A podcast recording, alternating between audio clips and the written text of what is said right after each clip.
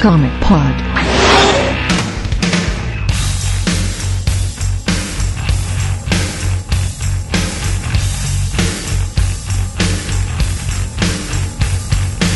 WhatsApp do Queiroz, pensando mais com o número 133. Eu sou o Matheus Cardinho estou aqui com o Marcelo Grisa. Olá, pessoas. O É. Lipe, Opa, e aí, pessoal? o Pab. Opa, beleza? É nóis. E a gente está recebendo aqui também o editor e roteirista Rafael Fernandes. E aí? E hoje a gente está aqui para falar sobre um personagem que vocês pedem muito podcast sobre ele, um personagem que teve uma série de televisão aí recentemente, o John Constantine. A gente vai falar basicamente dos três primeiros encadernados que saíram pela Panini da- das edições Origens, que culmina no arco Newcastle. Então a gente vai falar das 13 primeiras edições do Constantine, pegando essa parte que é mais ou menos a criação dele, um pouco do que o Alan Moore criou junto com, com o Delano, que o Delano escreve as séries mensais e o Alan Moore criou o personagem, pra quem não conhece, né? Então é isso, a gente volta sempre a musiquinha abaixar.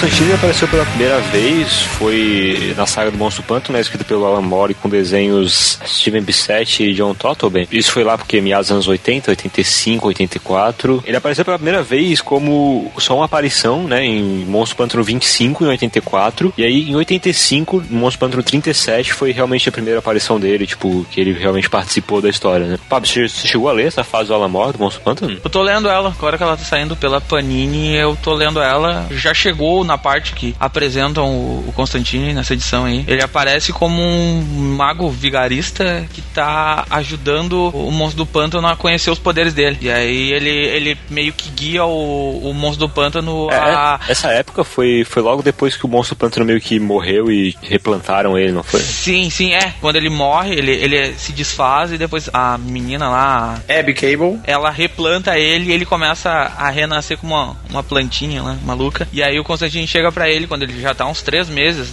crescendo. Ele diz: "Ô, Meu, por que tá demorando todo esse tempo? Já era pra te ter crescido. E chega assim já pra ele. E como assim? Ele diz: Ah, já era pra te ter crescido. Tu tem o poder de, de todo verde nas, nas tuas costas aí. Tu pode fazer o que tu quiser, viajar pelo verde. E aí que ele E começa. o que, que o monstro do pântano diz nessa hora? Ah, tá.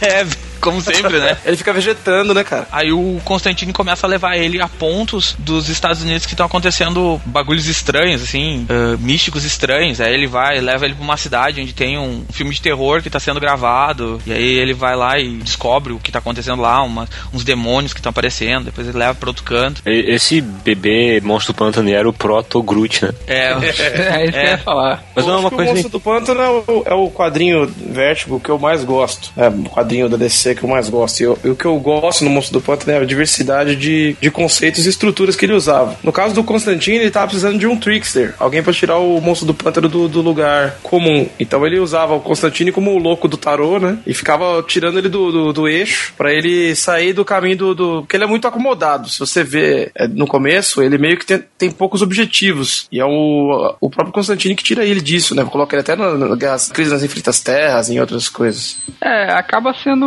uma característica comum do, do Constantino, né? Sacudir o, o, o personagem, assim. A gente vê ele fazendo isso em livros da magia também. Vamos dizer que ele é um personagem bem, como é dizer, agitador, assim. Ele, ele gosta de pegar e, ah, tem que ir lá fazer, vamos lá, vamos fazer e e deu, sabe? Não interessa as consequências. É igual de ver o circo pegar fogo. Então É, vai exatamente. fazer sempre. É, é, tanto que, é, tanto que tem umas, algumas eh, edições que aí a gente vai falar que ele, ele em vez de agir pelo contrário, ele, ele atua minimamente, deixando a coisa acontecer porque a coisa já tá pegando fogo. Então É, fica é. sem nada. É, tem uma edição que ele faz essa edição, pera, pera aí, eu vou ficar aqui de canto, não É. quero me meter nessa, nessa porqueira aí, senão É. vai dar merda pra mim também. Mas, é, já pulando um pouco pra frase do Delano, que é o que a gente vai falar mais, ela saiu quase 10 anos depois dessa primeira aparição dele aí pelo Alan Moore, né? Delano não, saiu três anos Não. depois, saiu em 88. Janeiro de 88 saiu É. a primeira edição. Ah, é? Uhum, Ach- já. Achei que era, eu tinha começado com, Javer, com a Verro já nos anos Não, 90. não, ele, ela pega DC, Não, ela não. fica um ano e meio por DC ainda. Ah, Ela- então foi, foi logo depois, então. Uhum. Porque eu acho o Constantino do Delano bem diferente do Constantino do Alan Moore, assim. As ideias estão bem en- enraizadas na, na parte do, do Alan Moore e o Delano ele só tem que pegar aquele personagem mais pronto e dar, como é que eu vou dizer, substância pra uma mensal, sabe? É mais é isso que a gente acaba vendo na fase do Delano, um aprofundamento naquele personagem. É, quem que editava a- o Hellblazer? Era o Steve Moore? Karen Berger, aqui tá pra mim. É, acho que é toda, todas as primeiras essas proto-vértigo, início da vértigo, tudo era editado pela Karen Berger, né? Não, que tem um trabalho do, do- o Steve Moore, ele é aquele amigo do Alan Moore que morreu recentemente, não é? Que tinha o mesmo sobrenome que o dele e era o Ah, mestre de sim. magia dele. Sim. Por que, que eu tô citando isso? Porque esse cara, quando entra na Vertigo, ele trabalha como um dos editores lá dentro. A Karen Berger é editora-chefe, até onde eu, sei- é o que eu me lembro. E esse cara atuava em alguns títulos, não é isso? Isso. Normalmente, quando ele tava lá dentro e tava essa equipe fechada, você via todas as séries que tinham na Vertigo tinha alguma coisa de magia. É, ele servia como um consultor, como uma espécie também de, de- de indicando esse caminho. Pode ver que em nenhum outro trabalho do Garfienes você vai ter isso. E a mesma coisa se deu com o próprio Delano. A gente entrevistou ele no Contraversão e ele fazia isso. Ele, o próprio Delano falou: Ah, eu não, não tenho nada de magia no meu trabalho. Eu, não- é, eu fiz naqueles, pesquisa e não sei o que. Eu acho que ele passava pros caras: Ó, que tal seguir esse caminho aqui? Tem isso aqui de interessante que tem a ver com a sua história. Isso que tu tá falando, eu acabei de ler numa entrevista dele. Ele disse, cara, eu não tinha conhecimento nenhum de magia. Eu li um pouquinho sobre os acontecimentos e aí eu ia mais ou menos pelo meu tato e tentava encaixar o que eu queria fazer na história que eu tava fazendo. Era isso que ele falava, assim. Tipo, eu ia mais ou menos, dei uma estudada, mas eu não entendo nada de magia. Ele falou numa entrevista que É. eu li agora há pouco, assim. Editor bom faz essas paradas, né? Ele faz o cara ser mais ele mesmo. É, dá, dá pra ver isso no run dele, assim, que ele não tem grandes paradas, tipo, muito específicas de magia e tal, né? É. A parada dele é mais focada, assim, num, num terror mais, mais visceral, assim. Mas e ele também... usa magia, cara. É, ele usa, mas ele, dá pra ver que ele não tem aquela... Não, não tem, ali fórmula no meio. Muito É, ele sutis, não tem, cara. mas ele não tem aquele, tipo, sabe quando tu lê um, um Alan Moore ou um Grant Morrison que tu sente que o cara realmente sabe aqueles negócios de magia que ele tá colocando ali. Tipo, o cara é muito específico. Ele não tem esse Então, negócio, sabe? É alguém que cantou a bola, né? Não dá essa sensação de que alguém que falou, você é tal coisa. Aí o cara vai e usa. É, ainda a gente vamos contextualizar em como o Constantino foi criado, na verdade. O Constantino ele foi criado pelo Alan Moore, pelo Bizet, pelo Totleben, mas foi a pedidos dos desenhistas pro Alan Moore, né? Que, que eles gostavam muito do Sting, cantor do The Police. e aí eles pegaram e disseram: Ô meu, a gente quer desenhar o cara aí. Aí o ele foi, foi, foi, até que ele aceitou e deixou os caras fazer ele lá no cantinho. e depois ele gostou da proposta e aí ele continuou usando o personagem porque os caras ficaram felizes. Então a criação é meio tipo um acidente de carro, assim, te bateu e ó, funcionou e vai. Tem até aquela famosa história do, do, do Alan Moore encontrando o Constantine no bar. Você já ouviu é, falar disso? já, já ouvi falar também. Ele foi, ele, ele foi num bar e, e, de repente ele olha do outro lado do bar, cigarro, dá risada pra ele, irônica, e é o Constantino. Ele fala, fudeu. Aí ele dá uma disfarçada assim, o cara se aproxima e fala algumas coisas pra ele. Agora eu não lembro, uma frase mega doida assim, e ele fica mó encanado. Faz até um texto de abertura, se eu não me engano, não sei se é do Monstro do Pântano que aparece o Constantine, ou é do- a, a abertura do próprio primeiro álbum do Constantine, que tem um- uma introdução do Alan Moore contando essa história. É uma história muito doida. E a gente xinga no bar. "Ô, Xing, e aí, beleza? É. Como é que tu tá, galo? Se isso é explicável só desse jeito pra mim. É, mas esse visual do Xing acabou se perdendo, assim, né, ao longo dos anos. Hoje em dia ele não parece mais o Xing. Não, não, não. É, No, no primeiro, no, no primeiro, segundo arco aí de- desses que a gente vai falar, ele ainda tu consegue ver bem o Sting, principalmente nas primeiras edições, assim. As, as edições desenhadas pelo, pelo John Higdway, Rigdway. Higdway é, tá bem, tá bem parecido assim com o que o Bizet e o Toto bem criaram. Depois aí eles chutam um balde e vão criando um outro estilo para ele, mas a gente não pode esquecer que tá sempre lá o sobretudo dele, aquele, aquela capa lá dele que ele sempre usa. Isso eles nunca tir conseguiram tirar do personagem. Até as pessoas acham estranho quando ele não tá usando. Ué, se bem que agora no Divergence. Ah, isso é outros 500. Já avisaram que vai ser de propósito, ele não vai estar. Uma coisa que eu acho interessante dele também, pelo menos no início, é que ele usa muita coisa do cenário político da Inglaterra e dos Estados Unidos, assim, naquela época, né? Esse é o maior foco dele, eu acho, no início do, do Hellblazer. Ele fala que ele, ele queria criticar e mostrar alguns problemas que a, estavam acontecendo em alguns pontos, então ele usava como base a Inglaterra e os Estados Unidos para mostrar esses acontecimentos. Tanto que existem bastante histórias que no começo do Constantine se passam nos Estados Unidos por delimitação do editorial que diz assim, ó, para os caras entenderem que esse personagem é diferente, tu traz ele para a cultura, onde a cultura onde vai ser vendida essa revista, e aí tu insere ele ali e depois tu pode começar a levar ele de volta para Inglaterra. Então, tipo, tem algumas histórias ali, o primeiro arco ele passa um, se passa no, nos Estados Unidos. O, depois tem mais uma outra história que ele volta para os Estados Unidos. Depois quando ele vai visitar o Monstro do Pântano, ele, ele de novo volta para os Estados Unidos. Então, tu vai ver nesse nesse início várias vezes ele indo e voltando da Inglaterra para os Estados Unidos fazendo essa, essa jogada assim. E essa parte inclusive é bem feita, né? Bem ambientada assim, né?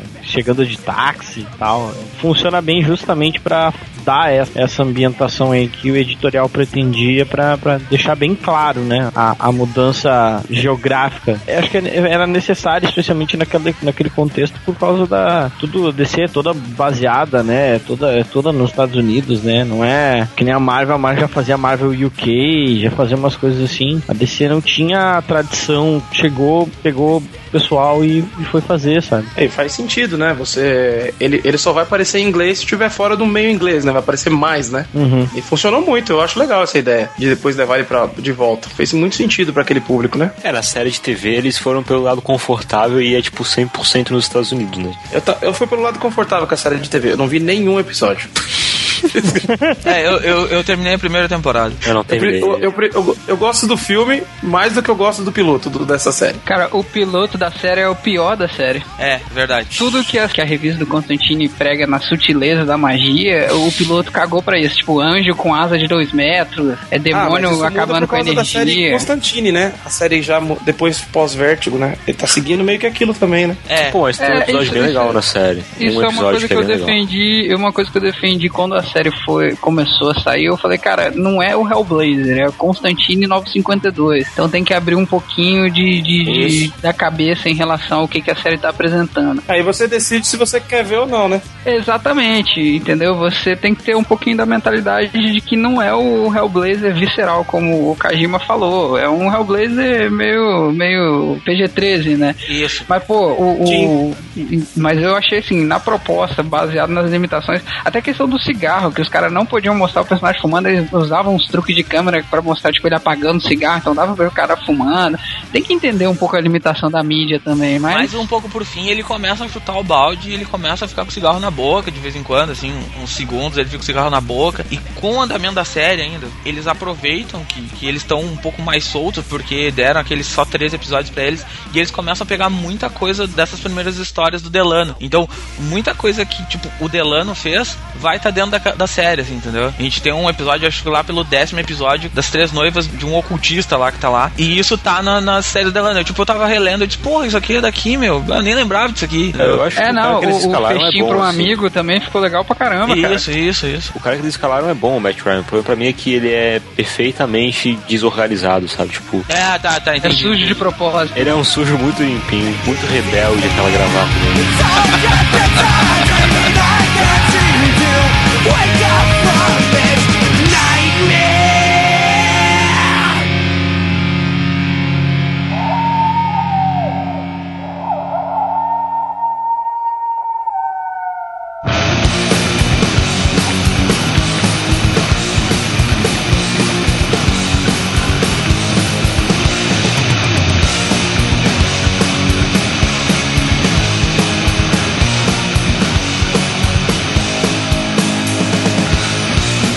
Constantine ele foi criado, a gente tinha ainda ele dentro do DC, né? Você lembra que que ele participa de várias histórias dentro do DC e ele se relaciona um pouco com alguns heróis, mais do lado místico, até a Zatanna, o Senhor Destino. A crise, né? Depois ele entra na, na crise. crise então, também. E, ele, ele, o que vocês acham dessa ideia de quando eles usam ele dentro dessa jogada? Porque isso a gente acaba não vendo na série dele. Ele nem encontra heróis quase na série dele. É, era bem normal nessa época, acho, né? Tipo, o Sandman se passa no universo DC Sim, normal. Sandman se passa. É, Sandman é a única revista que tu tem diretamente ele encontrando um, uma coisa, tipo, anormal, assim. Mas você pode ver que todas elas, eh, quando acontecia isso, destoava, parecia assim, você tá lendo fica, nossa, nada a ver. E parece que isso ficou muito claro. Começou a se criar o, o leitor que não queria ver os heróis ali, sabe? Não sei se vocês têm essa sensação. O leitor olhava e falava, puta, quando um herói aparece, perde todo o encanto, sabe? Como o Batman É, aparece no mais ou você fala, menos. nossa, pô, bosta, o- velho. Homem Animal começou nessa, nessa leva também, foi pra Vértigo e o Superman aparece. Se bem que o Homem Animal não pegou tanto essa, essa faceta gore, né? Mas Ah, não, foi, o foi Homem- de carona, né? É, o Homem Animal foi mesmo pra isso, bem depois do Morrison, assim, lá pra, é, vamos dizer assim, do Peter Milligan cara. em diante, assim. Não, depois do Peter Milligan, é quando o Delano pega mesmo. Lá É que que- são o Delano depois- pega, assim, aí chuta o balde. Mesmo na fase Vértigo, o Homem Animal ainda, tipo, em essência, ele ainda é um super-herói. Por isso a gente não acha tão estranho, sabe?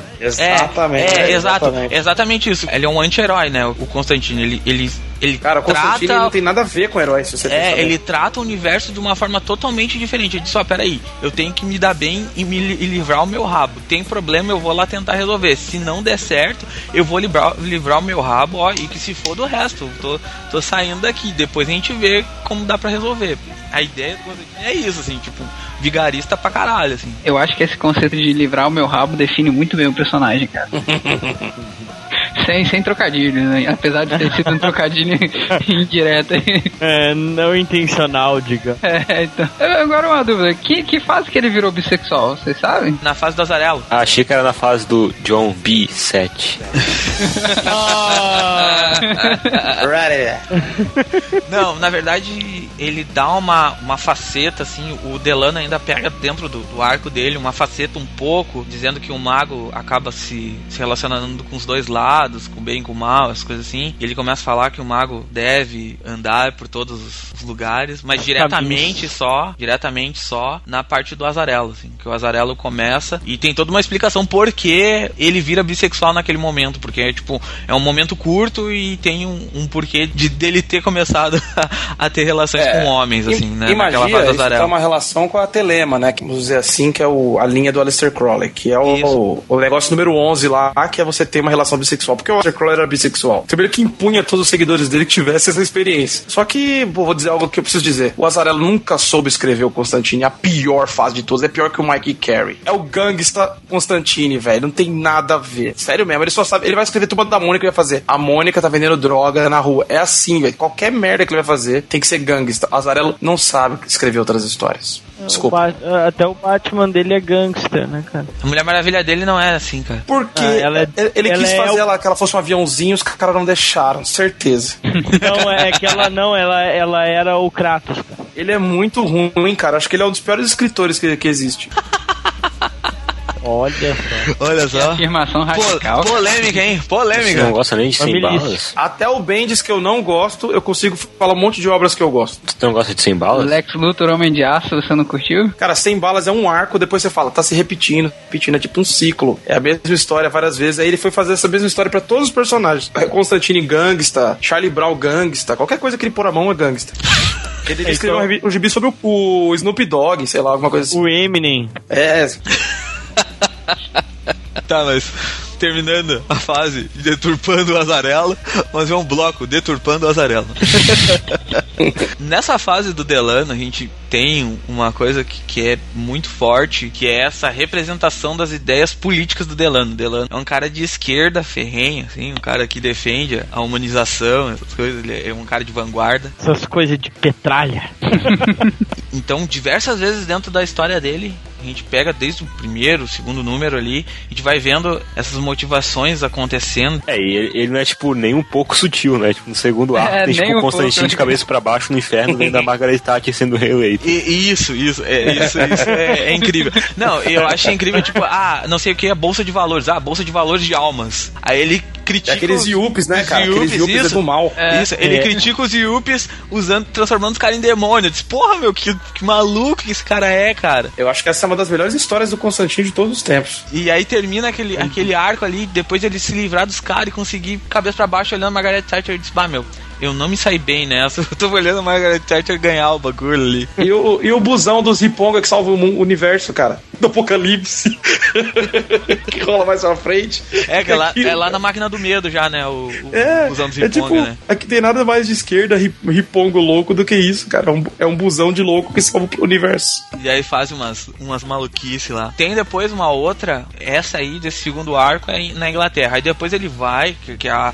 Que é a história que o, que o Grisa falou no começo, que ele deixa acontecer as coisas, que é aquela que critica o pessoal que volta do Vietnã, os soldados que voltam do Vietnã. Se não me engano, é a edição 5. Que ele chega numa cidade, a cidade tá, tá acontecendo um bagulho meio estranho na cidade. Por acaso, por acaso o nome dessa história é When Johnny Come Home? Porque essa Isso deve mesmo, ser, é. esse Johnny deve ser o título mais usado em histórias do Constantine de todos os tempos. É, deve ter pelo menos Johnny- uns oito, assim. É, When Johnny Comes Marching Home. É, exatamente. É, É, por causa daquela música, tem, tipo, muitos, muitas histórias do Constantine com esse título. Ah, e, é- e é tudo simbólico é, pra caramba, né? Nessa história também, dessa, do- na edição 5, que é, é a, a nome da cidade, é uma cidadezinha pequena, né? Que passa uma interestadual no meio. Não, a interestadual passa num outro canto e a cidade foi esquecida. Ah, é verdade. Estadual passa no canto, a cidade foi esquecida. E esse- o nome da cidade é é Liberty, né? Liberdade. Cara, eu, eu achei muito legal essa edição também. Na cidade que acontece, as linhas de tempo se misturam, uma coisa meio louca assim, e tá acontecendo a guerra no Vietnã,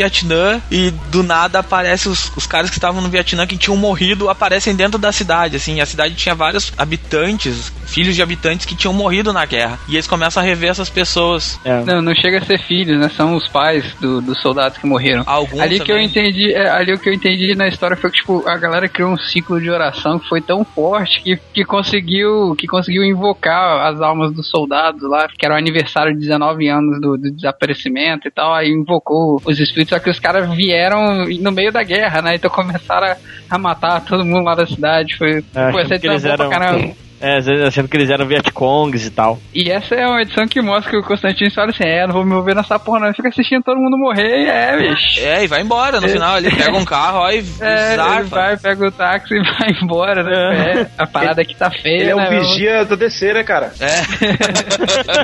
É o vigia Rapaz. do, do ADC, só que ele tem um puta mau gosto, né? Só É, curte coitado. desgraceira. É, coitado do universo desse.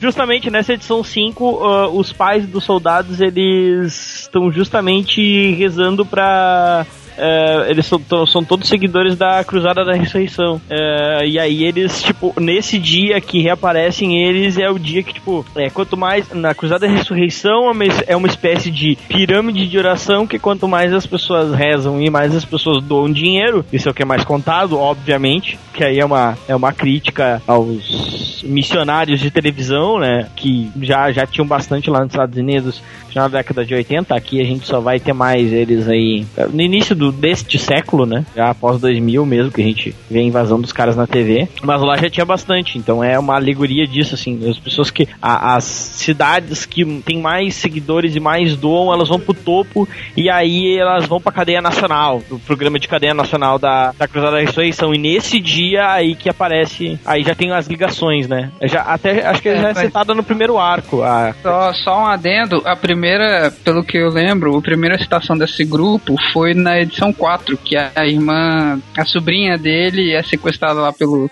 pelo- até aquela história que o Pablo citou que é readaptada na série. A irmã dele, a irmã do Constantine, né, e o, e o marido dela fazem parte desse grupo, né, da, da pirâmide de orações, e é ali que é apresentado mais ou menos esse, essa, esse grupo, que é quase uma seita já, né? Os dois, né? Porque o cara esse que, que, que pegou a, a, a sobrinha do Constantine, ele, ele tem calavrado na, na peito dele o Damnation Army, né? Aí, nesse momento, a gente começa a ter elementos que vão ser criados, que vão se amarrar lá no, no incidente em Newcastle lá, que, que aí fecha esse, esse primeiro grande arco aí. A Zed também aparece na edição. Isso. Aí a Zed aparece nessa edição 4. É, edição 4. A Zed aparece nessa edição 4. Ela é uma personagem que simplesmente brota num, num beco.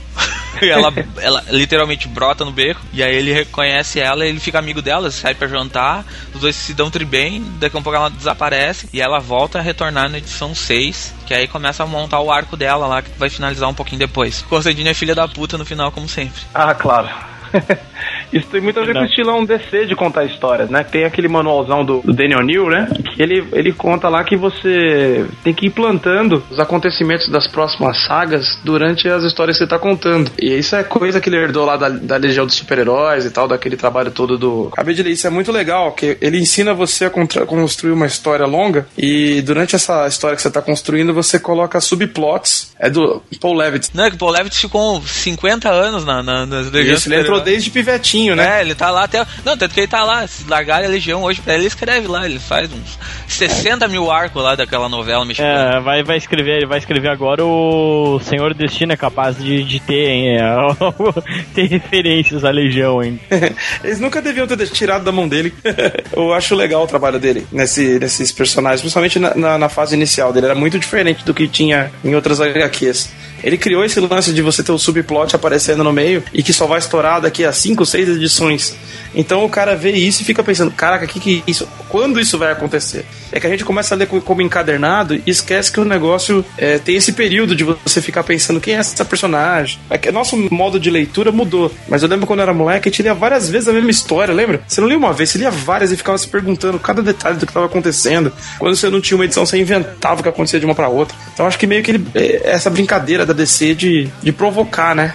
Isso aqui você vai ver só mais pra frente. É, na verdade, acho que é um pouco do que o. Fiz mau caminho, Agora, falar um pouco é, Não, não, mas é, é, não, não, mas é, é interessante isso aí e também, de certa forma, esse estilo o, o Morrison tentar resgatar agora em Multiverse, que a gente andou falando bastante. Ah, não, na verdade, o Morrison ele usa uma outra tática. O Morrison ele, ele instiga dessa mesma forma, mas o Morrison instiga pro cara ir pro computador e pesquisar as referências que ele deixa solta lá. Sim, mas aquela coisa de te obrigar a ler mais de uma vez para ver tudo, de tanta coisa. Ele enfia tanta coisa num número só que te obriga a ler cinco vezes pra entender tudo. É, ele começou isso com Invisíveis, né? Ou antes até mesmo com o, aquele do Bombadão, que eu esqueço o nome sempre, o... O Flex Mental. Flex Mental. É, ele escreveu um número de Hellblazer, bastante tempo, na verdade. 25 e 26, ele escreveu um arquinho pequeno ainda quando o Delano tava à frente. Você sabia que ele tem uma fase esquisita no Monstro do, furando o assunto. Ele tem uma fase no, no Monstro do Pântano junto com o Mark Miller, já sabiam disso? É uma das paradas que eu tenho aqui mais, mais freaks da minha coleção, porque é nada com nada essa fase. Consegui comprar num sebo do o famoso chiclete, que é o Celso, do Comic Hunter, ele tinha isso lá, falei, eu preciso de todos. Aí começou a trazer uns episódios, umas histórias perdidas que o Monstro do Pântano é meu personagem favorito. Então sempre fico caçando coisas esquisitas dele para ler. Essa fase acho que é a mais estranha. Essa cima de uma mina lá que escreveu que não tem nada a ver com nada. Nossa, cara, o do Pântano é um personagem muito maluco. É culpa do Alan Moore, né? O Alan Moore que tirou ele do, do óbvio personagem da, da Warren, sabe? Ele parece aqueles personagens da, da Ariel da Creep, né? Isso. ideia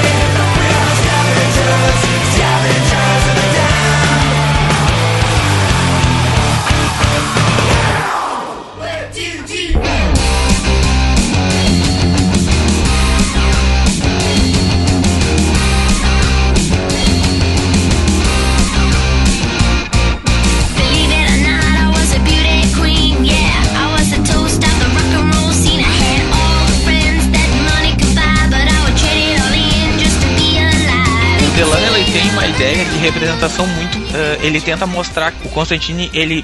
Como é que eu vou dizer? Ele dança entre o bem e o mal, a direita e a esquerda, a luz e a escuridão. Ele tá sempre. Ele é sempre o tom de cinza na história quando tu tá vendo ela. Ele trabalhando nesse meio termo. Eu não sei se essa balança é só eu que sinto quando eu tô lendo, mas eu, eu sempre vejo assim, tipo, ele, ele deixa bem claro assim, ó, esse é o bem, esse é o mal. O Constantine tá no meio. Ele vai dançar de acordo com a música que tá, que tá rolando no fundo. É, ele é um protagonista de filme no ar, né? Que é o cara que tá sempre no tom de cinza, você nunca sabe se ele é herói ou vilão. Ele tem que dançar conforme a música para não morrer, né? É, eu acho que, que o tom narrativo da, da, da magia do que o Constantine aborda, como é um tom. A, a magia é uma coisa muito suja, muito negativa na, na narrativa dessas primeiras edições. Eu acho que é meio que o preço a se pagar, que ele tem que pagar, é, é tipo assim, se abster de qualquer que- relação de sentimento, entendeu?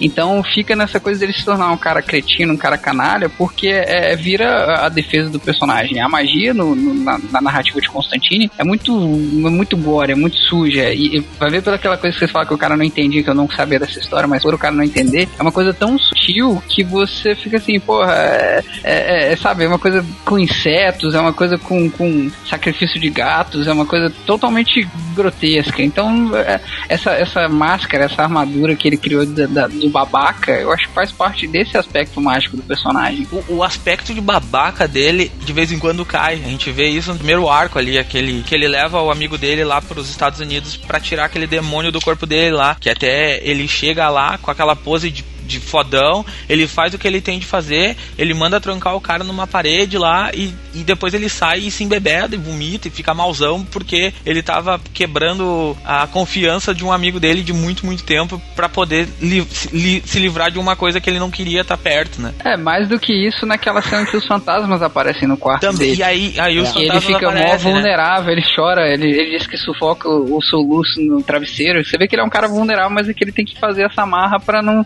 pra não justamente não, não, não demonstrar essa fraqueza. É, porque ele é um cara das ruas, querendo ou não, ele tem que, tem que jogar com, com o que ele tem, que ele é sozinho, né? Então ele tem que jogar com, pelo menos com a confiança dele, ele tem que jogar e se mostrar mais confiante que os caras sempre. Então por isso que ele sempre faz esse jogo, tá sempre no fio da navalha, a gente sempre fala, né? Ele tá sempre ali. Ele pode cair pra qualquer lado, qualquer hora, mas ele tá ali, sempre, sempre se tentando se equilibrar. É, e justamente esse, esse conflito aí da que já entra, que a gente tava falando do o Exército da Nação e a Cruzada da Ressurreição. Que rima, que bonitinho. É ne- nesse conflito que isso também fica bem, essa coisa dele não querer ir pra nenhum dos dois lados, inclusive, né? É, Ele, ele, ele, ele quer se manter no- na, na vida dele, ele não quer se meter nessas coisas. Só que os bagulhos vão caindo e ele vai tendo, vai acabando entrando cada vez mais, enquanto mais ele mergulha, mais ele se afunda.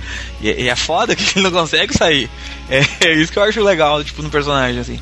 Ele tem. Ele, ele, a ideia dele é sempre se livrar, mas ele vai indo, tem vezes que ele se afunda de uma forma que ele tem que parar uma hora. Peraí, agora eu tenho que começar do zero e para mim poder sair desse mar de lama onde eu tô. Eu tenho que sair. Aí ele vai e ele dá aquele jeito maluco dele e, se livra, assim. Eu acho muito legal isso, assim, essas, ideias que eles usam. É, ele quer se livrar, mas também ele, ele caça, né, sarna pra se coçar. Igual a história lá do, do pessoal do Vietnã. Ele sentiu que ia dar merda lá, em vez de, tipo, não, não, não vou me envolver. Não, ele vai atrás porque ele quer ver a parada Ah, ele quer acontecer. ver a parada, ele quer ver a parada, ele quer ver o que tá acontecendo, né? Talvez seja aquele, não, se sair muito do controle, talvez eu me envolva. Mas é, ele é meio covarde, né? Ele quer proteger o lado dele, então eu não, não sei. Sobrevivente, né? É, ele é um sobrevivente. Ele não é covarde, que quando ele tem que. É inevitável, ele. Se ele vai morrer junto com o planeta, ele salva. É, exato. É, É tipo, é tipo assim, ó, puta que pariu, tô com câncer no, no pulmão, o que que eu faço? Eu tenho que me livrar dessa merda aí. que país eu tenho que sacrificar pra isso, né? É. Quem é, quem é dos meus amigos que eu tenho que mandar morrer pra me livrar dessa merda? fazer o que, né? Aquela coisa já que tem que fazer, né? já que eu vou ter que fuder com alguém, vamos ver. Passamos a falar um pouco do Sr. Jamie Delano, que é o escritor que ficou à frente dessa fase aí que a gente tá falando. O que vocês acham do Delano como escritor, assim? Cara, eu não lembro nada dele há bastante tempo, assim, mas eu acho que no Constantine ele sofria o mal da época, assim, que é ser extremamente verborrágico, assim, tipo, as páginas ele tem litros e litros de texto e a cidade suja e eu sei o que, e, lá, lá, lá, e, tipo, porra, o bicho, ele realmente escreve tudo, tudo, tudo, tudo, tem muito texto. Cara, eu, eu não eu vou discordar de você disso aí, porque eu não acho isso uma característica negativa. Eu até acho que no terror, esse, esse excesso de metáforas na narrativa é, é essencial para a pessoa pegar o clima. Você vê isso em, em, por exemplo, o Stephen King faz muito isso. É, é, a narrativa do terror, ela precisa, ela, ela quase demanda esse, esse tipo de, de sabe, metáfora, verborragia que você citou, para você pegar essa, essa coisa visceral. Se fosse, tipo, se cortasse metade do, do, do- dos, dos recordatórios lá que tem na, na- nas páginas, não seria tão gore. As páginas às vezes nem tem uma coisa tão pesada, mas a narrativa, ele falando do cheiro de vômito, falando do cheiro de urina, de fezes, do clima pesado, se torna, acho que 90% do terror das histórias estão nisso aí. Eu, eu concordo com o Felipe. Tanto que a diferença entre um escritor verborrágico e um escritor que ambienta é que o verborrágico não escreve nada, só um monte de bosta. É, Por eu- exemplo, é.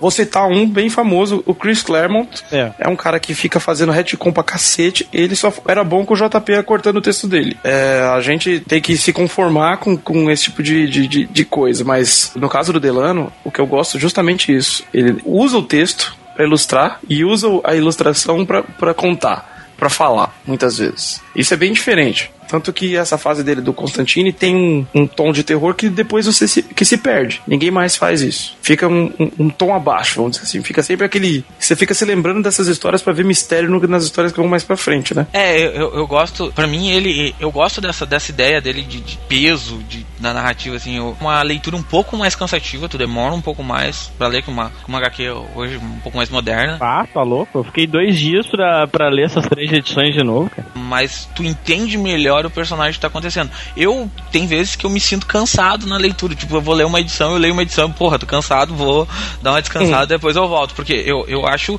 o estilo cansativo, mas é um estilo que me agrada. Eu gosto de, de histórias de terror, então pra mim me agrada, assim. É, tem gente que, que não gosta dele exatamente por- pelo motivo que o Kajima apontou, bah, ele é muito cansativo e coisa. Uma coisa que até acontece, até por isso que o Garfienes, quando vem depois dele, o Garfienes ele dá uma limpada nesse texto, mantém o gore e deixa a coisa um pouco mais visceral, assim, sabe? É. O Fawkes é o mestre do diálogo, né? Eles escrevendo. né? É, o Garfênix é, o Garfênix é gore visual, né? É, a isso, arte isso. dele. É a arte. É, e- e- uhum. ele, e ele tem bons diálogos. E Uma coisa que, que ele tira um pouco. O Constantine, ele trabalha um pouco mais sozinho com, com o Delano. Ele, ele é um pouco mais introspectivo porque ele acaba não conversando com muitas pessoas. Ele, ele vai num lugar, ele conversa com ele mesmo e ele tá matutando enquanto tá acontecendo a coisa pra te dizer como é que tá acontecendo. Enquanto o você já- ele trabalha um outro tipo de, de função, assim. E você já percebeu por que, que o Delano coloca ele sozinho a maior parte do tempo? Constantino é super empata. Quando ele tá empático, né? Quando ele tá perto de alguém, ele, ele costuma ficar parecido com a pessoa. E isso incomoda ele. Tanto que quando ele tá com os ripongas, ele começa a entrar na vibe dos ripongas. Mas ele entra muito na vibe dos Ipongas. Aí quando ele tá com outro grupo, ele começa a entrar na vibe do outro grupo. E ele meio que não gosta disso. Ele, ele sente isso e prefere ficar sozinho pra tentar encontrar ele mesmo. Só que não tem nada. Esse é o lance. Por isso que ele vai parar no hospício de vez em quando, é quando ele para pra olhar e, puta, dentro de mim não tem ninguém. Não tem ninguém que eu sei que, que eu sou eu, sabe? É doido isso?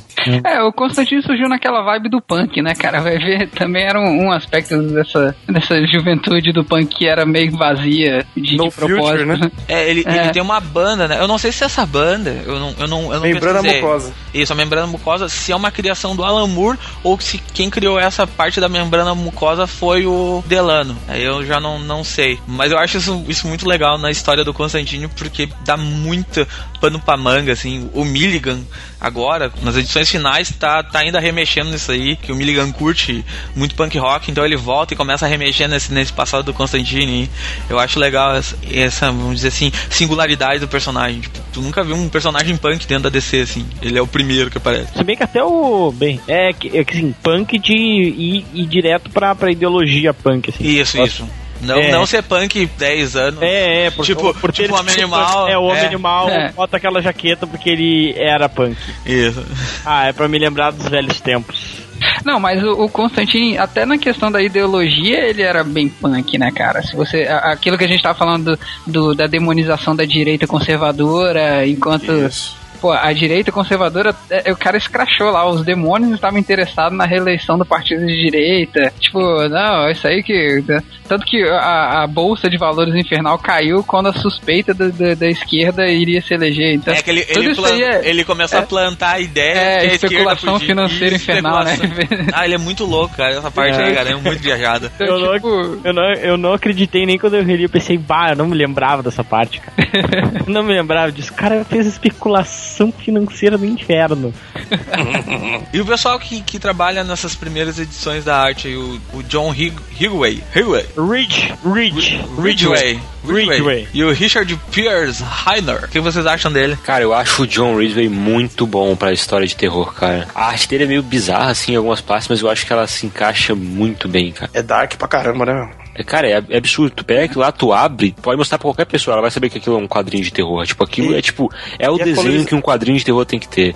E a colorização era da hora nessa época, que Pô, a usavam colorização umas cores muito, diferentes, né, pra Sim, mostrar. é, tipo, tem uns tons. magenta bizarros. É, eu acho muito legal. Uns amarelão, assim, pô, é realmente sensacional. É, quem é que fazia essa colorização? Deixa eu ver. Lover. Kindizierski. É, isso aí é polonês, isso aí. Eu tenho só que citar uma coisa que até o Brunão falou uma vez naquele podcast que a gente falou sobre o Flash. Eu acho a diagramação confusa ao extremo em dadas páginas, principalmente nas, nas páginas duplas, cara. E, Ah, não, as splash pages tu te perde pra caralho. Porra, demais, É. demais. E, e aí. Mas será que não era por causa das propagandas que tinha no meio? Não, mas a splash page é. Splash é, Page. cara. Essa da no primeira caso das- edição, cara, essa da, da primeira edição eu, eu, eu tive que prestar bem atenção pra entender a ordem certa, assim. É, não, aquela que ele tá na, na, na barraca com o curandeiro lá, bicho. Eu, eu li de umas três formas diferentes aquela, aquela, aquela Ah, sim, página dupla, é, ela é porque. estranha porque ela vai pra, pra, pra direita, assim, uma linha reta, muito bizarra. Né? Pois é, aí eu lembrei do, do Brunão falando que a diagramação nos anos 80 era totalmente experimental, né? Então fazia umas coisas meio bizarras, cara. Mas tem, tem coisa. Teve páginas que pra mim foi incompreensível. Acho que se 10 pessoas lerem, cada um vai ler numa sequência. Isso eu Aquelas acho páginas- extremamente Tem que negativo. colocar aquelas setinhas né, de um quadrinho pro outro. É, setinha explicando qual é a ordem de leitura. É, aquelas depois aquelas páginas da, do, do outro amigo dele ah, na virtualidade. assim. Aquela viagem é Dele- maluca. Eu acho as páginas foda, assim. Artisticamente é. muito foda. Tem uma que tá o desenho em 8 bits, que o cara vai se montando, assim, os quadrinhos poligonais, assim, eu acho foda pra caralho. Mas aí depois tem umas que tu te, tu te perde, assim.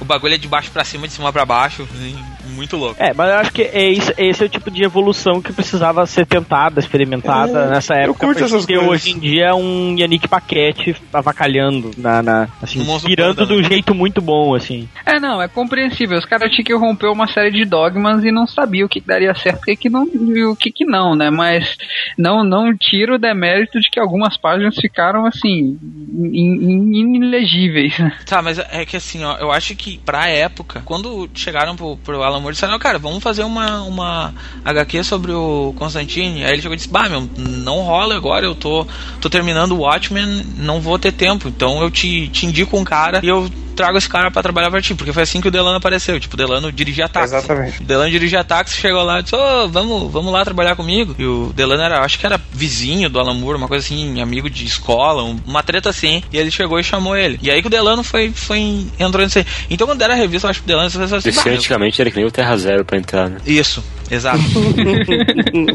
o processo seletivo. Processo seletivo, tipo, leia um comentário do podcast tal. aí tu, tu, tu pegou assim, tipo, é, eu acho que eles entregaram a revista pro cara e disseram assim, ah, Delano, faz o melhor que tu puder aí, se a revista funcionar, funcionou. Eu acho que era a ideia era, era um ano de, de- Eles queriam fazer um teste de um ano e ele acabou ficando 40 edições aí. Ele acabou acertando o ponto e, e conseguiu levar a revista. É, ele vai melhorando gradualmente também, né? Sim, ele melhora muito. Dá pra ver. Uhum. Quando é que tu vê que ele não tinha, tipo, quando ele começou ali, tu vê que ele não tinha um, um- um planejamento longo, assim, ele tinha um planejamento meio curto. Não. E aí ele pegou e ele foi montando, e aí quando ele vai indo, ele vai montando e montando, quando ele vê, diz, pá, posso amarrar aqui tudo aquelas pontas lá. Que aí ele explica. Aí ele diz, diz assim, ah, o, o, o Nerjal era meu, meu vilão. Desde o começo de tudo isso que a gente tá montando aqui, ele já tava matutando pra pegar o, o Nerjal no final. Então aí ele monta toda aquela parte ali. Então, aí eu acho que ele vai fazendo assim, entendeu? Eu gosto de como ele vai montando e essas coisas. Funciona, pelo menos pra mim funciona. Mesmo eu pegando, eu peguei pra ler quatro anos atrás isso aí. Então, pra mim, assim, funcionou legal, assim, porque eu gosto do personagem. E outra, outra coisa que, que diz que eles estavam também experimentando é as capas do Dave McKean. Dave McKean era total desconhecido nos Estados Unidos, ainda nem tinha feito Orquídea Negra, e eles começaram a dar as capas pro Dave McKean fazer. Aí o Dave McKean começou a criar aquele estilo dele, que depois gente vai ver lá no Orquídea Negra, e depois vendo as capas do Sandman, umas coisas assim. Então, Asilo Arca. Asilo Arkham, isso aí. Ah, a gente vai vendo é. depois, assim, e o Dave McKean começou nas capas do Constantine. Então, acho que ele chegou no mercado americano por essas capas, hein? Por falar nisso, nos encadernados daqui tem uma edição que saiu com uma capa nada a ver, velho. Vocês viram? Uma capa de, um- de uma, de uma tumba, um troço assim. Em vez de ter uma capa do, do, do Maquin, As três primeiras são do Maquin, até a 20 são edições do Maquin. tem uma outra capa. Tem uma capa diferente na, na- na nacional, na, na, no encadernado. Capa horrorosa, por sinal. É porque não aparecia o Constantine na outra. É que eu sei, tem capas do Maquin. Eu, eu, hoje eu olhei, eu tava pesquisando, e aí eu olhei, tinha tipo capas do Maquin. Aí o Maquin da 1 a 20, depois entrava outro, outro capista, e aí continuava com esse cara há um bom tempo também. Mas Constantine sempre teve capistas legais, assim. É bom frisar isso.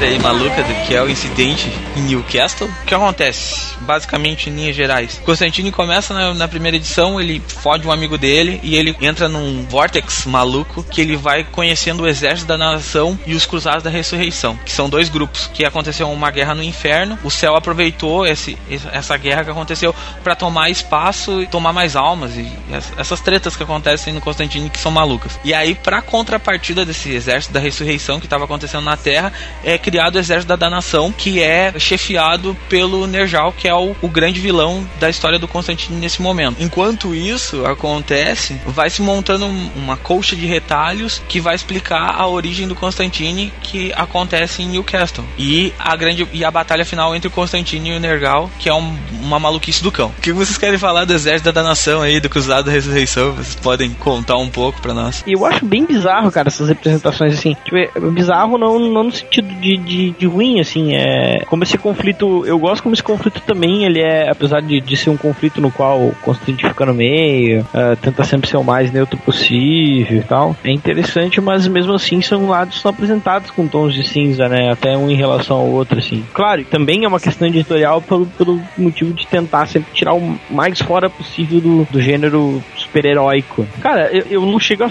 pegar muita empatia. Todo mundo é filho da puta nessa história. Não tem não tem gente boa, entendeu? É, o que a gente vê ali, na verdade, é que o exército da danação não é bom, mas os cruzados da ressurreição também não são a, a, aquela flor que se deve cheirar, né? A gente, é, cara. A gente vê, a gente vê que, que, que, os dois lados são negativos. E também tem uma base em magia. Não sei se vocês lembram, alguém jogou RPG, você tinha aqui o, o Trevas, né? Aquele arcano, e mostrava bem esse, esses estudos sobre a guerra do céu e do inferno em magia. Que os dois lados usam a gente de, de peça de xadrez numa guerra entre eles. Que é até um ponto então, no qual, no qual inclusive o filme do Constantine passa por isso também, né? É algo que permeia bem a, a mitologia do personagem. Sim, e a Zed é um elemento dentro desse acontecimento importante, né? Porque a Zed é considerada a Maria dos Cruzados da Ressurreição. Ah, cara, eu até fico com, cara, eu até fico com uma certa pena da, da Zed, assim, a Zed é aquela, é aquela pessoa que, que tu conhece, por exemplo, que é de alguma família católica ou neopentecostal, whatever, de alguma religião, que, tipo, só tenta se desgarrar assim, mas tipo, ou ela não tem condição financeira, ou, é, ou qualquer coisa que aquela família obriga ela a viver aquilo e quando tu vê aquela pessoa que tu conhecia, que era legal, que precisava ser disso, não existe mais, sabe? É, é, muito louco, porque, tipo, a Zed, ela tá, quando ela conhece o, o Constantine, tu vê que ela tem umas visões malucas, ela vê pessoas, ela desenha elas na parede da casa dela, né? Rostos que vêm no, na cabeça dela, e o Constantine é um que tá lá, né? Tá, tá, tá desenhado lá. E aí o Constantine começa a se afeiçoar por ela, e os dois começam a ter um, uma fé, né? Os dois juntos. E aí acontece aquela maluquice e os caras vêm e buscam ela, tentam buscar ela, o Constantine consegue salvar ela, leva lá pra casa daquele amigo dele que tem AIDS, e ela fica lá e ele vai tentar resolver o problema do, com o exército da danação, porque ele sabe que o exército da ele acha que é o exército da danação que tá indo atrás dela. E ele vai tentar resolver essas tretas e ele se fode também. E aí que merda. Aí conseguem pegar ela. E ele fica puta. E aí o cara chega lá, o, o Nergal pra ele e diz assim: ó, aqui ó, eu te dou meu sangue, tu vai lá e acaba com aquela putaria do, dos cruzados lá da ressurreição, porque isso aí não tá me ajudando. E aí eu te dou um, uma liberdade por enquanto e eu não vou ficar pegando no teu pé toda hora. Aí fica nessa, né? Aí ele vai lá, pega a menina de novo e deixa ela, emprenha a menina, né? Ela já tava prenha, na verdade, do Salvador, que, que eles estavam com medo do Salvador, que ia nascer. Não, ele iria vir a ser. Isso, o Salvador, é, né? É, não, quem ia vir fecundar ia ser um anjo. Era um anjo? né? Literalmente. Isso. E aí ele, ele vai lá primeiro e. Só que como ele tá com o sangue do, do Nergal, avacalha tudo. Aí a hora, é a hora que, que ali perto do final, a hora que vai chegar o anjo, ele não, não, não consegue, o anjo é repelido porque tem ali a. Tem o sangue, demoníaca. semente demoníaca, ele não consegue, né? E aí ele consegue fazer o que o Nergal queria, né, cara? Que filha da puta. ele livra o rabo dele de novo. É. E o pior não é isso, o pior é que ele livra o rabo dele e não livra, né? Porque até então a balança estava equilibrada, né? Nos, dos dois lados. Porque a ideia do Nergal era dizer assim: ah, vamos equilibrar a balança. Se nasceu um Salvador agora, a gente perde. Então eu preciso que isso equilibre. Aí quando ele equilibra a balança, vem o, o monstro do pântano, pega ele, leva ele lá pra Lusiana e faz ele engravidar a Abby. O monstro do pântano entra dentro do corpo dele e ele e o monstro do pântano engravida a Abby. Mas quando ele engravida a Abby, ele de novo desbalanceia a coisa porque ele vai não, nascer não. um. O monstro do pântano faz uma limpa. Isso, Não sei se você lembra. Ele fala: "Ô, É. Encontrei um negocinho aqui, vou limpar. Não, e aí que acontece? A, a filha deles, né, é uma meio elemental, meio humana, e isso desbalança de novo a, o, o o verde. poder, né? É, a balança do poder. E o que acontece? Aí o Nergal diz: Não, peraí, vamos resolver essa merda aí. Eu vou lá pegar aquele cara e vou fuder ele de novo. E aí que co- começa o incidente de Newcastle, né? Que é a última parte ali daquelas edições 11 e 12. Que a gente vai ver o porquê do Constantine, o porquê dessa, desse embate do Constantine com o Nergal, né? Que ele chega lá, aqueles amigos dele, estão eles lá, todos eles, eles, os amigos dele. Tem uma freira, tem um. É, é, É, eles- elas não são freiras ainda, né? São todos amigos ali, punks ainda naquela época. E aí Ah, é eles chegam verdade, na, é ele, chegou, ele chegou na casa lá do, do, do- cara e ele tinha trazido um demônio pra lá e a menininha que tava lá, que era a Astra, tinha sido estuprada pelo pai, pelos abusada, né? Abusaram dela, o pai dela abusou, uns outros caras lá, uns satanistas abusaram e trouxeram um demônio. E aí quando traz esse demônio, eles têm que pegar. A genial ideia do, do Constantino é trazer um, um demônio maior, de maior poder, pra parar aquele demônio que tá ali naquele lugar. É. E aí Gê- ele- Gênio. Aí ele conjura um, um outro demônio e o demônio entra dentro do corpo da menina. Ele consegue destruir o demônio, só que a menina vai pro inferno. Aí ele vai até o inferno pra buscar a menina e não consegue trazer a menina de volta. Falta um detalhe, fica só o braço da menina. Sim, fica só o braço dela. É. E isso desmantela todos os amigos dele também, porque todos os amigos dele ficam loucos depois desse acontecimento. Uma vai pra igreja, um começa a usar droga, o outro vira mestre da computação, o outro desaparece, e o Nergal fala, ó, eu vou buscar todos vocês depois. E o Nergal vai, vai buscando um a um, que são os fantasmas que a gente vê na primeira edição do Constantine, que é o que eu falei antes que o Delano vai e arra- amarra todo mundo naquele momento ali. Eu, eu gostei do um vai pra igreja, um fica não sei o que, um vira mestre da computação. É, um- não, É, vira- vira- vira um- muito, muito obrigado. Muito, É o novo é- celibatário. muito obrigado pela parte, Pitoca. Ai, ai. Deve ser legal ser nergal no Senegal. Nossa.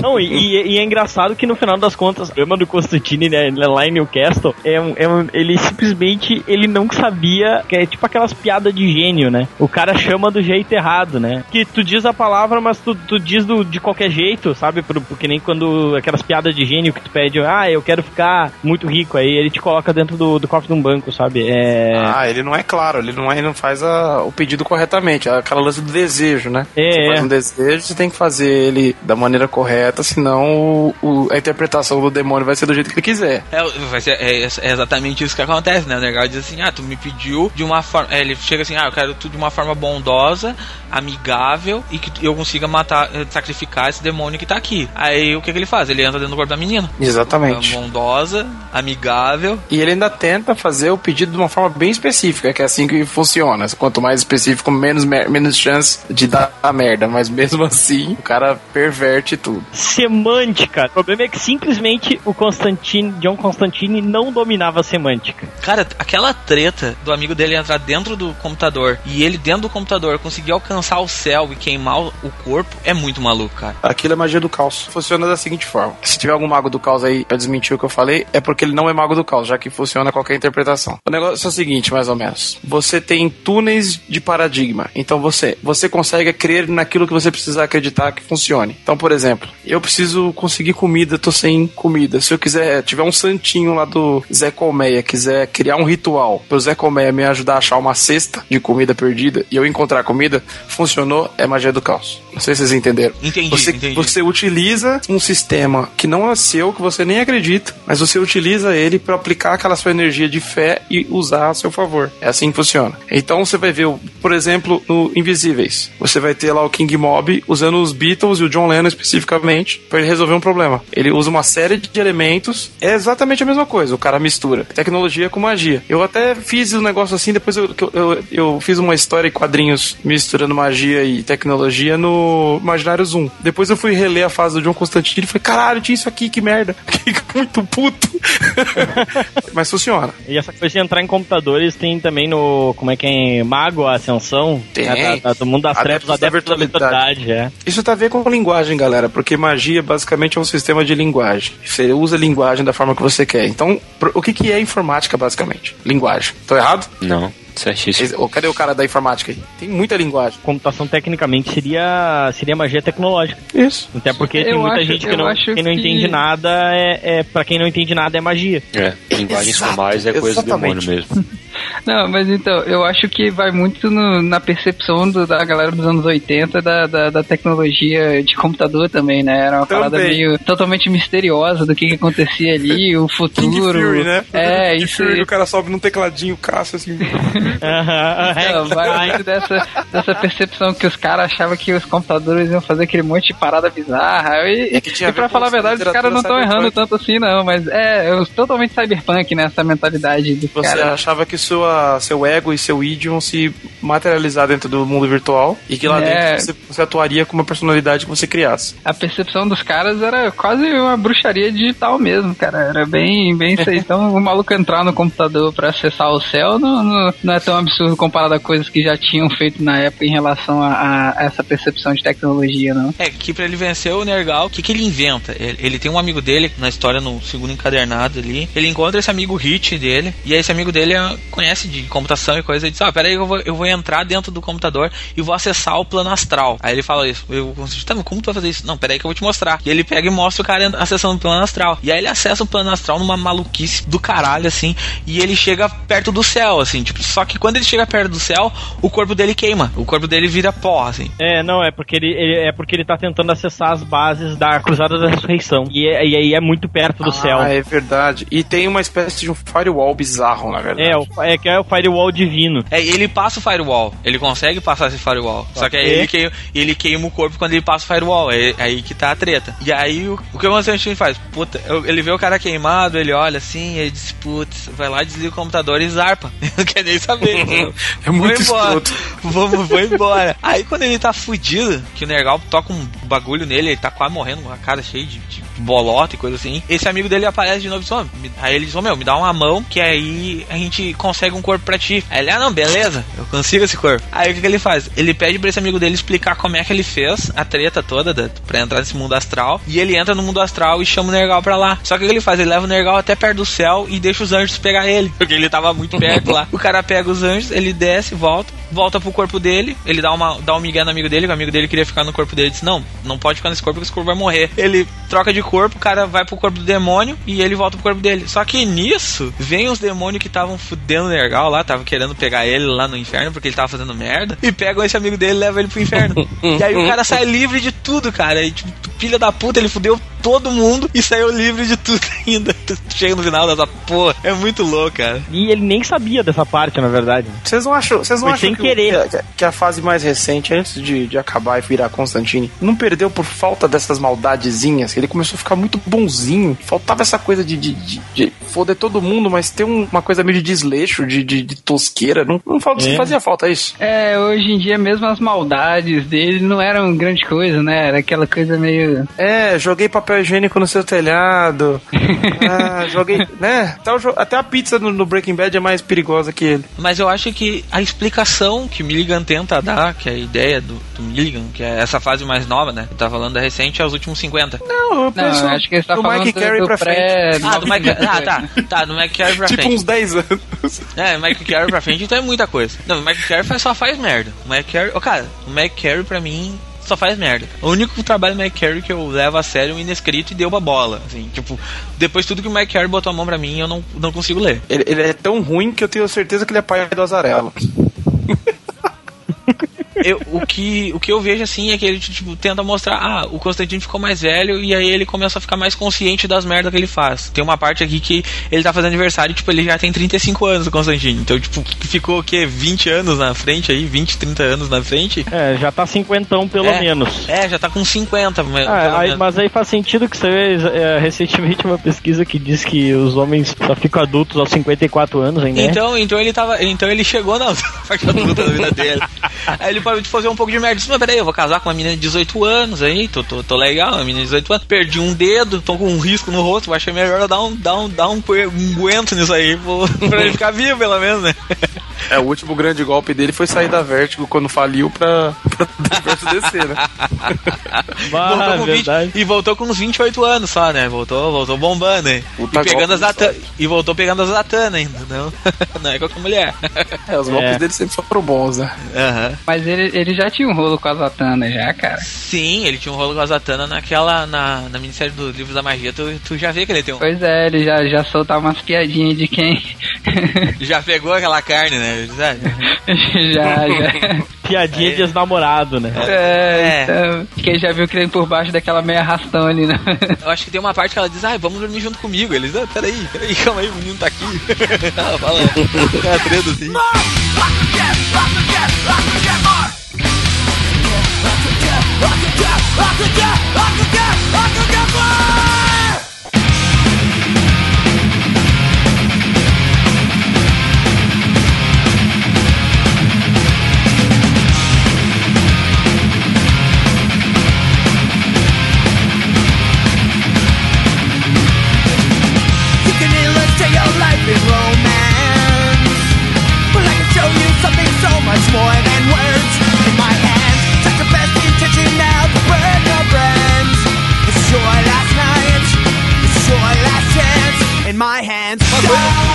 Eu lendo historiografia do Delano. Vocês acham que o Chess, que é o taxista lá, é uma representação do Delano nas histórias? Nossa, nem pensei nisso. Ele, ele não sabia que ele era taxista. Faz sentido. Ah, ele conhece o universo. Né? É, uma forma mais fácil, porque o, o, o Chess tem uma dívida impagável com, com o Constantine, né? Nunca conseguiu pagar essa dívida. E eu, e eu acho que ele nunca vai pagar na vida dele.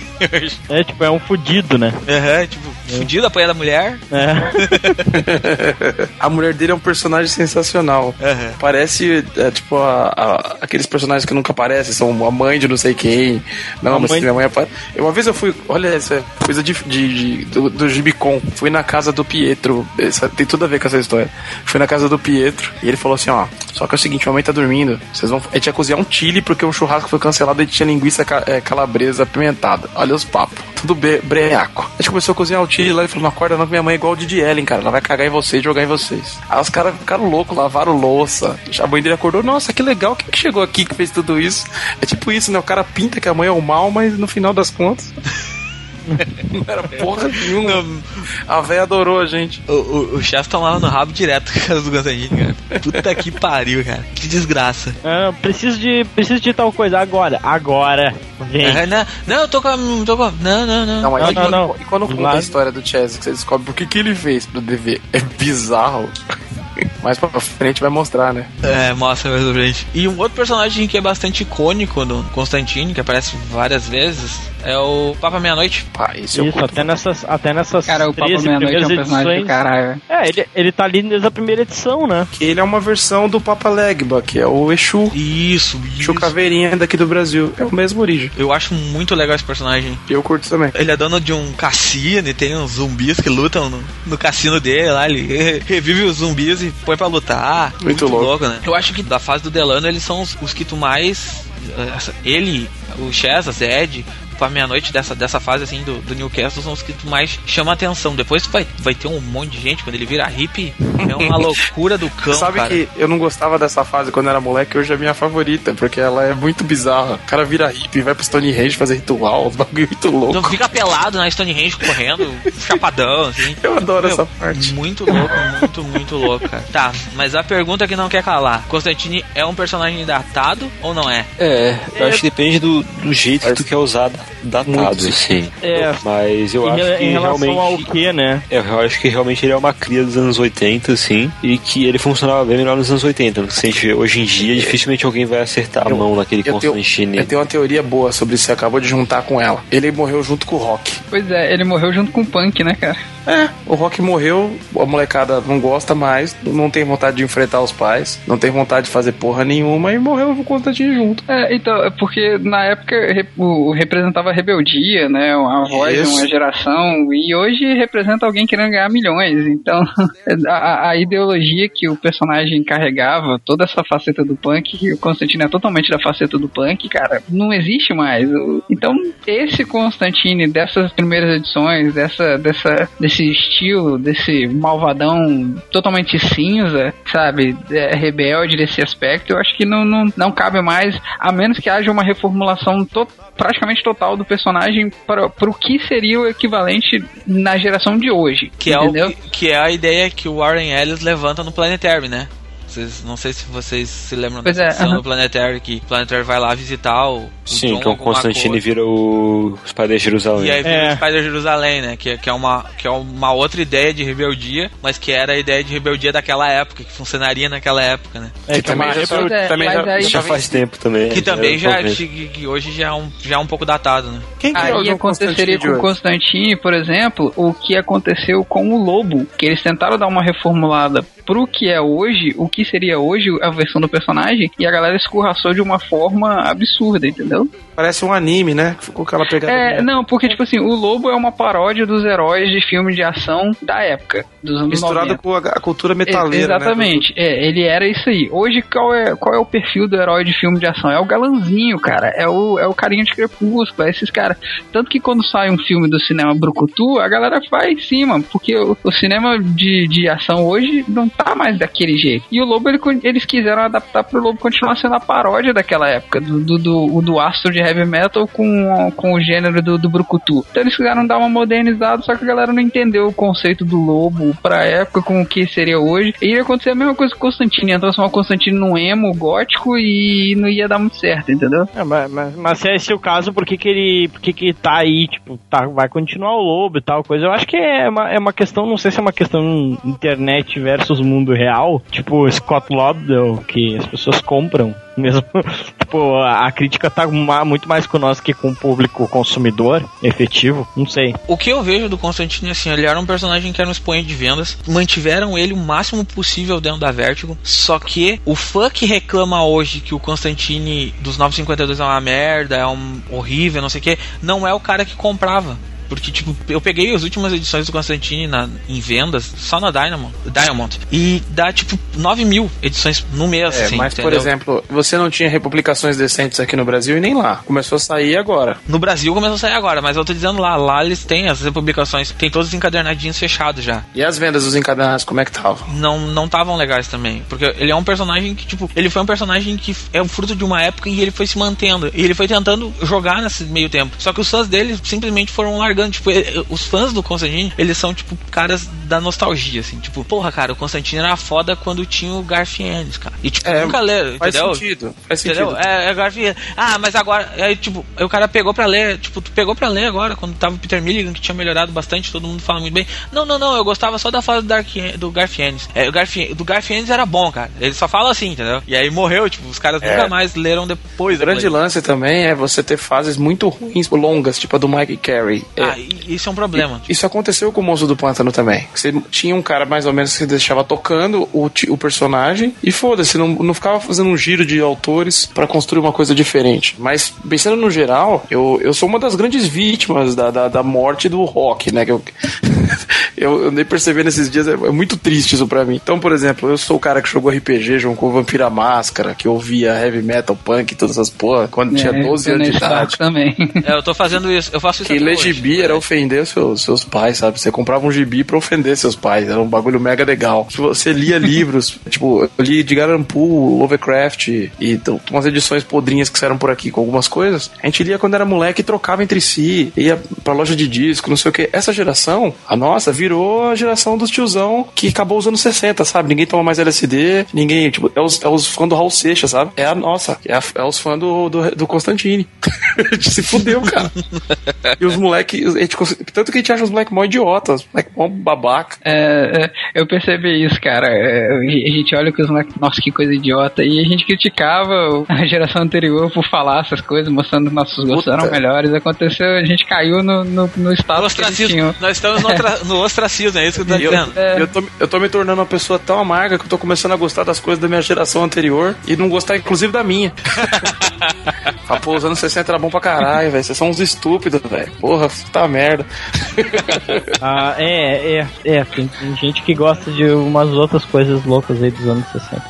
Tem umas que eu, mesmo assim, eu não gosto. Mas eu, eu, vou, eu não vou continuar nesse discurso porque outro, eu... Olha, outro saindo do armário daqui um pouco. Ô, meu, segura esse armário, por favor. Não, não é isso, Se cara. segura não no é isso. Marcelo. segura nesse armário, Marcelo. É, não é isso. Quando o mundo mudou de amor livre pra brioco livre, ficou complicado, né? ah, pô, pô. Tá. e aí eu me sinto, né? Tá no inverno abraço capeta, né? Exato.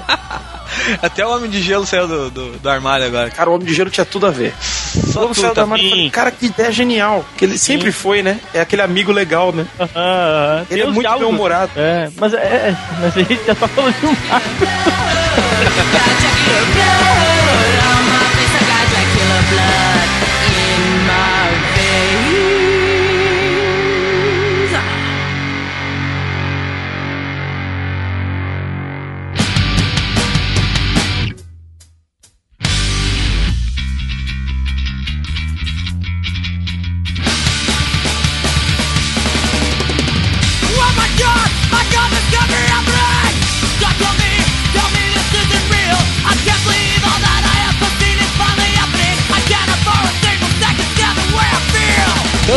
Tá, eu acho que é isso aí. Eu acho que a gente conseguiu falar bastante sobre essa fase aí que, que a gente acha legal. Não sei se a gente vai voltar ainda sobre o Delan na frente dessa fase do Constantine. A gente não sabe dizer. A gente pode daqui um pouco ir para outra, para outra fase e voltar. A gente quer tentar manter esse personagem, falando desse personagem, porque o pessoal vira e mexe pede nos comentários. Pra terminar, a gente podia falar a história favorita dessa época do Constantine. O Rafael pode começar, já que ele é o convidado. Ah, que difícil. Bom, eu vou falar da história favorita. Não sei sei se é a mesma, porque agora eu li faz recente pouco tempo, mas não lembro.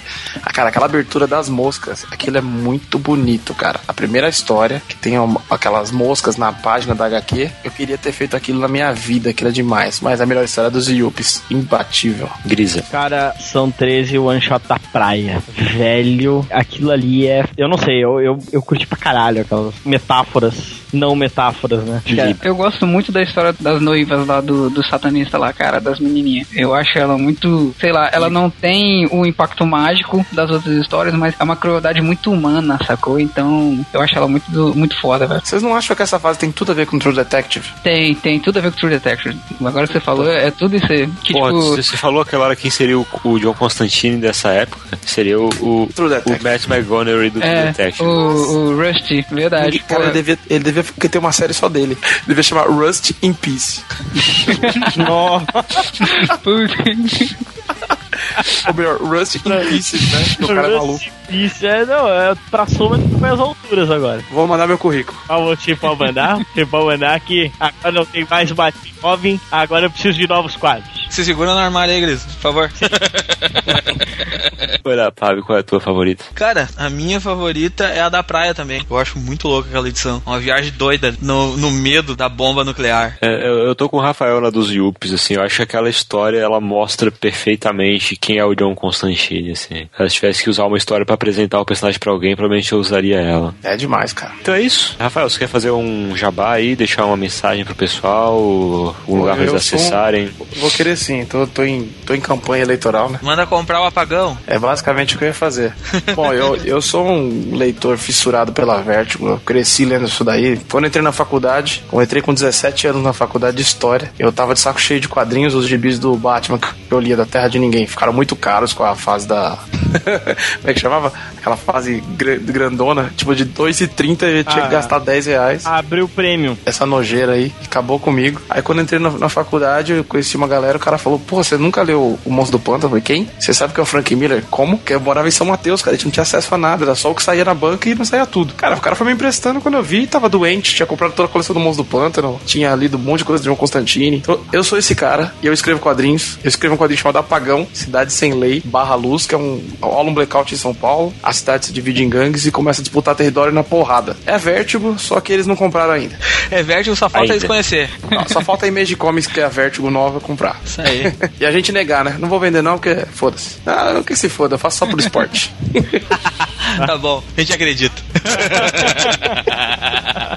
Então onde é que o pessoal pode encontrar o apagão, Rafael? Pô, o Apagão tá principalmente na Livraria Cultura, vai estar em todas as lojas do Brasil todo, e a gente entregou pra comics também, mas dá pra comprar pelo site da Draco, editoradraco.com. É isso aí então. Acessem o, o terrazero.com.br, sigam os nossos twitters, o arroba comicpod, o arroba terra underline comicpod. Terra Underline como que pode? Não, terra underline zero. Ô, filha da mãe. Curtam a nossa fanpage, que é terra zero zero numeral no Facebook. E se vocês têm dúvidas, sugestões ou qualquer outra coisa que vocês queiram mandar pra nós, coleções, essas tretas assim, pode mandar um e-mail pra nós no contato arroba terrazero.com.br. Agradecer pelo convite aí de vocês, foi demais. Melhor tema impossível. Valeu. E leu a minha coluna. Até semana que vem, um abraço.